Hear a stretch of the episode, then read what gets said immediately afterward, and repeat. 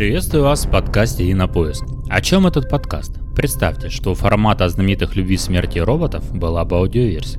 Вот такого рода рассказы я пишу и читаю здесь. В основном они небольшие, но будет над чем подумать. Надеюсь, вам понравится и нам будет что обсудить.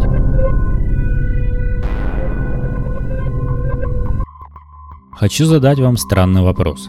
А вы любите зефир? Вроде бы предельно простой рецепт. Белки, сахар, плодовое пюре и загустители. Но может ли с этим лакомством быть связана странная история? Думаю, да. И сейчас я вам ее расскажу. Итак, упаковщик номер 10. Эпиграф. Папа, тут в зефире бумажка, на которой написано упаковщик номер 10. Кто это? Не знаю, дочка. Просто ешь. Разговор на кухне. Стандартная дорога между тополями от завода к дому.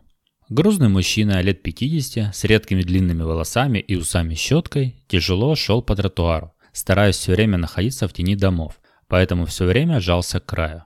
В его руках было два пакета из местных супермаркетов, и все они были заняты сахаром-рафинадом и подсолнечным маслом.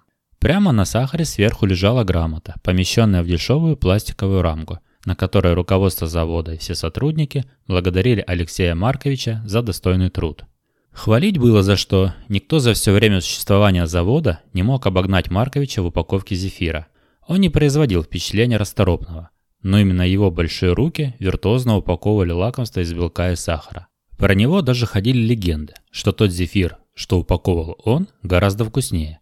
Доходило до смешного. Работники наспор брали зефир из разных коробок и устраивали тотализатор, но по правде он был бессмысленным, поскольку все угадывали зефир из коробок Алексея Марковича Серова, или упаковщика номер 10, как он назывался на скромном клочке бумаги в коробке. Серый изрядно вспотел, футболка пошла влажными кругами, а полное лицо покрылось мелкими капельками пота.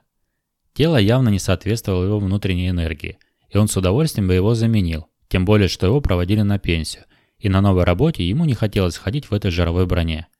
Идти еще предстояло долго, а общественный транспорт он не любил, поэтому развлекал себя по пути привычным способом, дразнил собак. Он их ненавидел, что, кстати, было взаимным. Обычно, когда он возвращался, собачники выгуливали своих питомцев прямо на траве возле дома. Завидев Алексея Марковича, собаки принимали как по приказу охотничью стойку и агрессивно на него лаяли, но никто к нему не подходил, даже если не было поводка – Хозяева бросали к своим неожиданно перевозбужденным животным, попутно извиняясь, говоря стандартные слова про некусающуюся собаку, которая так ведет себя впервые. Серый улыбался и просто пристально смотрел на любую собаку. Та сразу бросалась убегать, жалобно повизгивая, и хозяину еще долго приходилось ее искать и успокаивать. Кошки, напротив, его любили и увязывались за ним до самого дома. Порой он мог прийти к дому в компании пяти кошек. Он их тоже любил и никогда не обижал, заходил в квартиру и возвращался с угощением для пушистых попутчиков. Кошки часто были разными, но неизменно ждали Серого, пока тот не выходил. Некоторые оставались жить в подвале дома, и он их продолжал подкармливать. Эта его слабость не могла остаться незамеченной. Одна соседка, пожилая медсестра, ненавидела кошек и все время провоцировала Алексея Марковича на скандал по этому поводу, но никак не реагировал. Однажды Люба, так звали женщину, вынесла отравленной еды, и несколько кошек умерли прямо возле дома. Никто не видел, что это сделала она, но она сама похвасталась одной из соседок, как траванула этих тварей и наказала жирного. И после этого весь двор знал причину кошачьего геноцида. Все ждали реакции Серого, и в глубине души надеялись на шоу. Но Люба неожиданно умерла, прямо на улице, на глазах у соседок, когда пошла к цветам в палисаднике. Она что-то увидела и наклонилась, и тут же упала замертво. Кто-то говорил, что видел Серого в этот момент на балконе. Он просто смотрел на то, как женщина испускает последний дух. Однако Любу никто не любил, и ее, лежавшую под вишней в саду, сравнили с отравленными кошками, решив, что ее наказал Бог. У Алексея Марковича не было семьи, и никто его не видел никогда с родственниками. Он всегда жил один, был молчалив, но приветлив и вежлив. Все приходили к нему, никто не задавал ему вопросов. Он мог занять денег, мог помочь что-то перенести, а еще легко снимал головную боль, положив свою большую холодную ладонь на лоб. В общем, его любили той любовью, которую обычно любят странных людей – прощаем их особенности. Идти оставалось немного, и Алексей Маркович был рад, что сегодня не придется выходить из квартиры, потому что он больше не мог выносить это тело. Да это было не нужно. Поднявшись по ступеням, он долго открывал ключом старый замок. Никто не бывал у него в квартире, а если бы невзначай зашел, то сразу бы поползли слухи. потому что в ней практически ничего не было. Только стол, кресло и странный шкаф. Однако стены были увешаны грамотами на всевозможных языках и фотографиями, цветными и черно-белыми, на которых разных мужчин награждали за успехи в работе. Газировка, колбаса, хлеб, конфеты, молоко. Чего только не фасовали, не упаковывали мужчины с фотографией. Алексей Маркович взял свою грамоту из пакета и повесил на свободный гвоздь. Все, работа была закончена. Он присел на кресло, как раз напротив стены почета, запустил руку в штаны и начал там копаться. Его лицо покраснело от усилия, но наконец у него получилось, и он потянул нить, найденную в складках тела.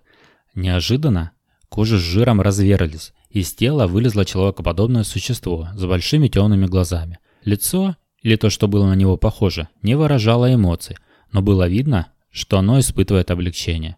Гуманоид порылся в пакете и достал пачку сахара и бутылку масла. Потом он уже полностью сбросил то, что принято было считать Алексеем Марковичем на пол, предварительно достав из-под разреза в правой груди излучатель. Его нельзя было терять, потому что он был основой всей работы. Находясь возле продуктов, он менял их молекулярную структуру, делая намного вкуснее.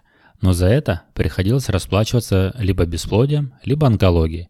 Что и говорить, с работой по истреблению людей существо справлялось прекрасно. Сев в кресло, гуманоид стал с наслаждением есть сахар, запивая маслом. Он перенял эту сентиментальность празднования значимых событий от людей, которых так не любил. Сегодня его вечер, а завтра снова на поиске нового тела и работы. Люди, знаете ли, сами не вымрут. Спасибо, что прослушали очередной выпуск подкаста «Инопоиск». Если он вам понравился, пожалуйста, не поленитесь поставить ему оценку или оставить комментарий. Мне как автору очень важна ваша поддержка и обратная связь. До новых встреч и помните, иное всегда рядом с вами.